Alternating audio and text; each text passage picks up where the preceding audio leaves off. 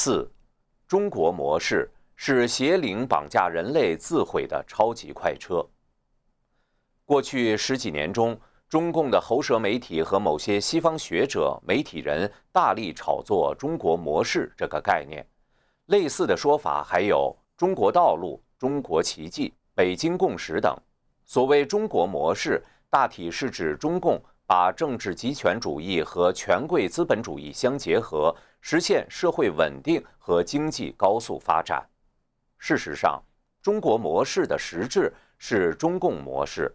它是人类历史上从未有过的政治怪胎，在论证中国道路合法性的时候，使用的手段无非有以下四种：第一，以经济发展证明其合法性；第二，以社会稳定证明其合法性；第三，以民意屈从证明其合法性；第四，以国际认同证明其合法性。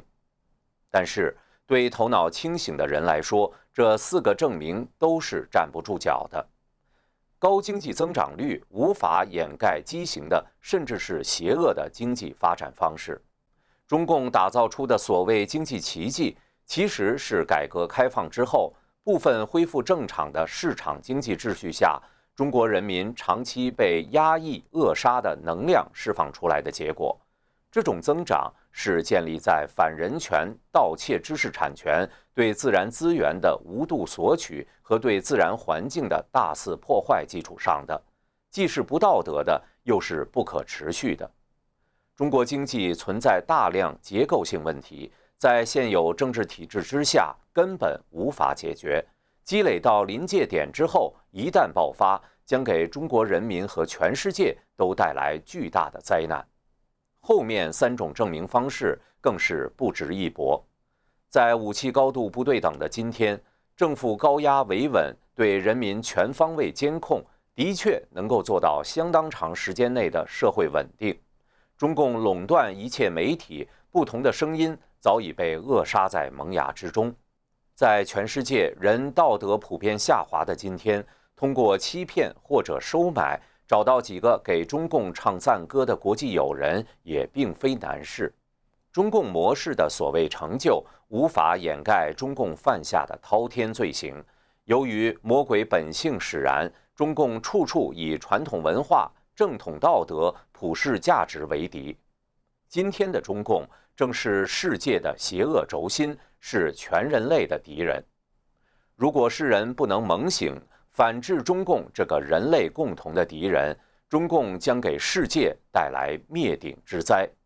原因如下：中国疆域辽阔，人口众多，二零一零年后成为世界第二大经济体，是军费开支全球第二的核大国。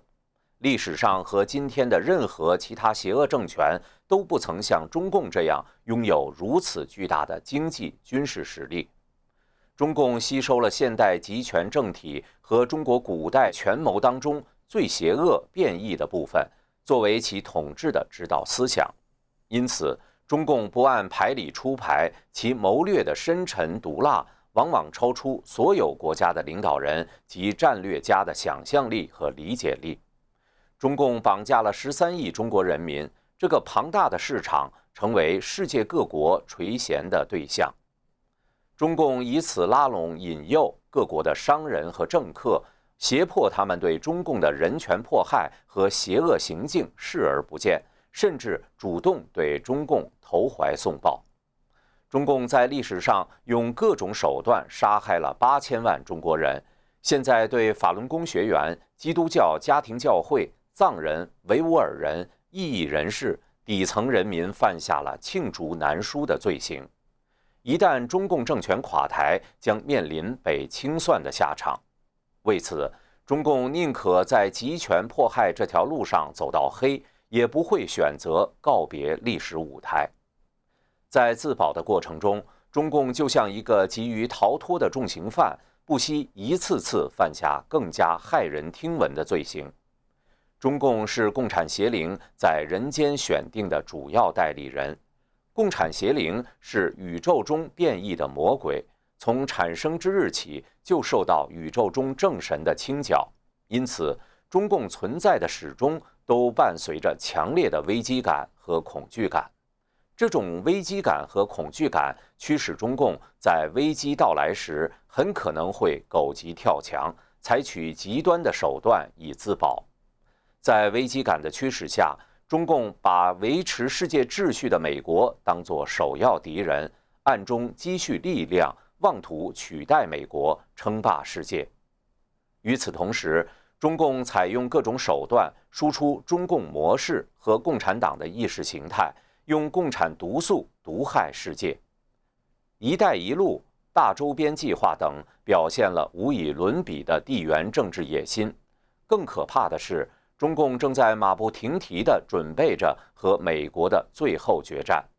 中共的一切野心，从软实力到硬实力，再到锐实力，采用的都是不计道德底线的手法，而这正是为了服务于一个更大的野心，那就是。摧毁世界的传统道德和普世价值，这就是中共的反道德野心。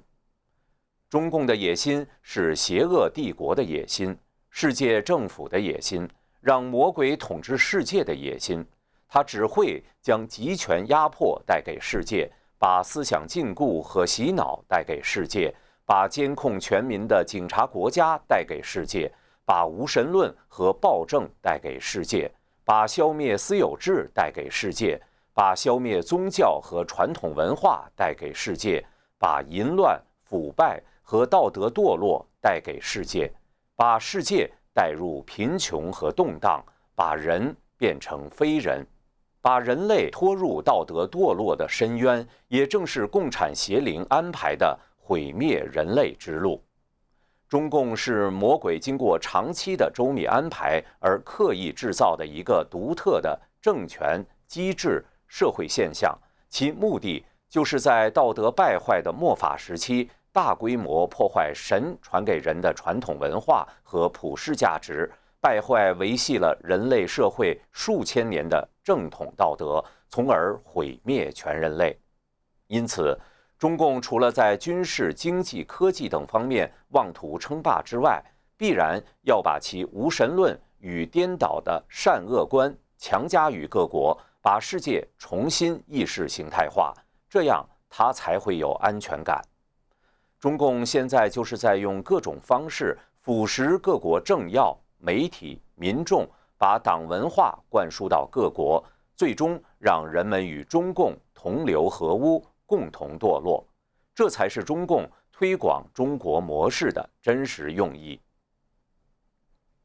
五、教训与出路。一、错误的绥靖政策。二零一八年三月，《经济学人》杂志以“西方为什么看错了中国”为题，反思西方国家的对华政策。文章承认，西方曾经下注中国将走向民主和市场经济。但这场赌博失败了。他们认为，中共治下的中国不是一个市场经济体，以它的走向，将来也不会成为市场经济体。相反，他把商业和贸易作为国家权力的一部分来控制。他用中共特色的暴政方式主导全球经济，用金钱操控商业伙伴，用惩罚手段对待他不认同的人和事。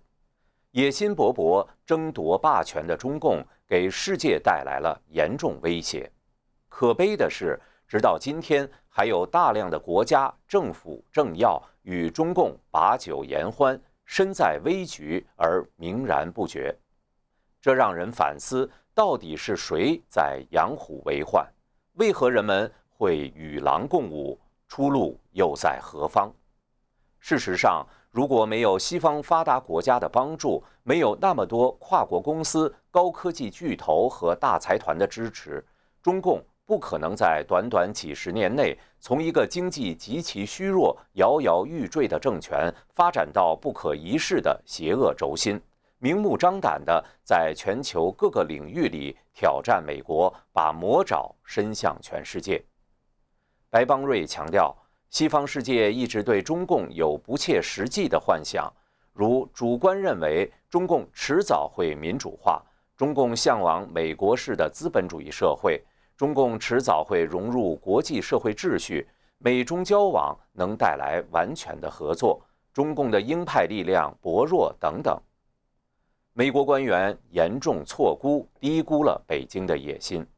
白邦瑞极力呼吁美国政府赶快认清现实，对中共展开反制措施，否则中共赢定了。班农也提醒，中国领导层根本无意加入基于规则的战后国际自由秩序，他们有自己的计划，并且非常严格地执行了这个计划。这个计划。就是中共要利用国家政权力量掌控全球重点产业，大胆进行地缘政治扩张，在科技和金融方面实现世界霸权，而完全不顾世界的通行规则。二，西方为什么看错了中共？除了前面提到的魔鬼对中共的复杂安排，中共的狡猾善变。自由社会难以分清中国与中共之外，还有一个原因是人对短期利益的追求。无论是个人、公司或国家，这给中共提供了可乘之机。中共的道德败坏，就是针对自由社会的人道德上的蚁穴而钻入其机体，让其为了眼前的蝇头小利而侵蚀立国之本。尽管美国对中共的政策，在很大程度上出于阶段性的利益考量，而不是从最根本、最长远的利益，即从美国立国精神出发，行使神安排给美国的角色和使命。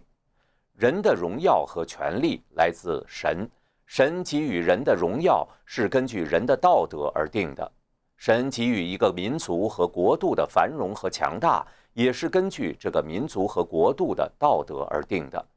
人靠人的手段，当然无法破除共产邪灵的安排。这样思考，也就清楚了西方的失误在哪里。人的做法没能逃出魔鬼之手掌，因此最终不成功。很多国家政府、大公司、商人可能表面上或在一时从中共那获得所谓的好处，但牺牲道德原则，终究让他们得不偿失。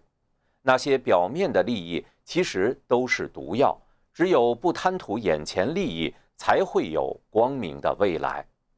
中共不是正常意义上的政党或政权，它不代表中国人民，而是共产邪灵在人间的代表。与中共交往就是与魔共舞，与中共友善就是在姑息魔鬼，助恶为虐，把人类推向绝路。反过来讲。对中共的反击就是一场正与邪的较量，这不是单纯的国家利益之争，更是为了人类的未来。三，出路何在？今日的中国和世界都处在命运的十字路口。对中国人而言，背负重重血债的中共早已没有改良的可能。没有共产党，中国会更好。去除共产党这个毒瘤，未来的中国才会焕发出勃勃的生机。对世界各国人民而言，中国是东方的文明古国和礼仪之邦。没有了共产党，中国会成为世界文明的正常一员，其人力资源、物质资源和丰富悠久的传统文化资源会成为全人类的共同财富。中国大陆的民众。在苦难中艰难前行，越来越多的人看清了中共的本质。二零零四年十一月，九平共产党发表之后，越来越多的人恢复了道德勇气，勇敢地与魔鬼切割。目前有超过三亿民众退出中共的党团队组织。如果自由世界能支持这个潮流，也跟中共这个魔鬼切割。他就无法再继续维持下去，更无法在全球肆意妄为。强大的前苏联政权在一夜之间就解体了。中共虽然在全球到处伸出魔爪，但一旦世界都能认清它的邪恶本质之时，都能够做出正义的选择，其解体也可能在人们意想不到的一息间发生。中共的兴起。很大部分源于人类道德的下滑，源于人对利益的追求而蒙住了智慧的眼睛。走过这个劫数，需要我们重拾道德勇气，恢复传统价值，坚定对神的信仰。要打败中共这样的魔鬼，仅仅依靠世俗力量是不够的。魔鬼的力量高于人，这也是中共能不断扩张的根本原因。但魔鬼永远也无法跟神的力量相比。只要人跟神站在一起，按神的意志行事。人就会得到神的佑护，就会强大无比。中共是人类共同的敌人，抵制中共的野心，事实上是在挽救人类文明，挽救人类的前途。中共必定会被神淘汰，抵制中共是为了避免伴随中共一起被淘汰的命运，实质是在拯救人类自己。